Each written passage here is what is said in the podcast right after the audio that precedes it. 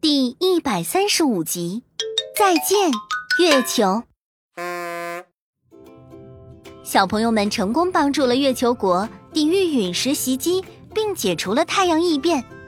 月星星爸爸为了感谢大家，便在月球国里为小朋友们安排了一桌美食大餐。孩子们，星星徽章我会安排给各个行星国送回去的，你们也在月球上住一段时间吧。叔叔，感谢您的邀请，但我们要返程回家了。是呀，我也想外婆了。我也是，我也是，爸爸妈妈还在等着我回家呢。啊，我还想带着你们到月球的其他地方走走呢。这段时间我们已经在太空尽情畅游了，以后一定还会再来的。哎，既然这样，孩子们出发之前就收下我们月球国为你们准备的礼物吧。此时。大家看见月星星妈妈从一旁拿出了一个长方形的盒子，随着盒盖慢慢打开，可可一行看见盒子中放着的是五颗非常圆润且透明状的玻璃珠。哎，这不是我在地球上玩的玻璃球吗？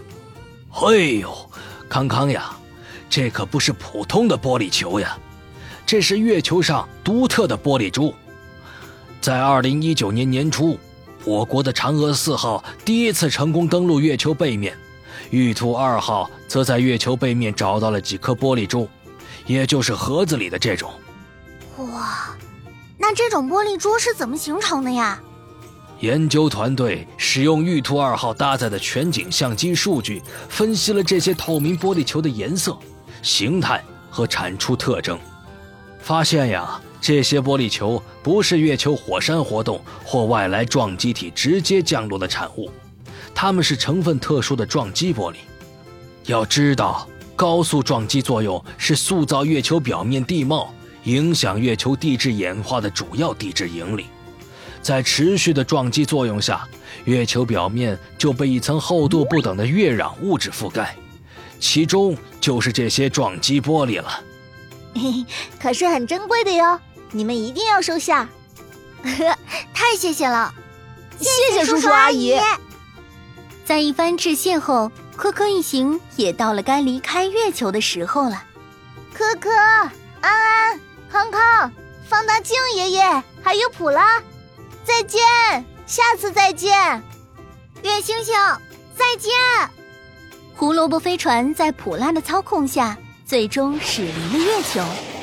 快速的飞行中，大家很快便来到了那颗椭球形、蔚蓝色、孕育着无数生命的地球上空。孩子们，我们马上就要到达地球了，你们准备好了吗？啊，准备好了。好，全速前进！耶，我们回家了。小朋友们总算回到了地球，回到了各自的家中。但地球上那些光怪陆离、神秘惊奇的事件，依旧在等待科科探案队的探索解密。未来，他们还将会遇见什么有趣、惊险、神奇的事件呢？让我们共同期待吧。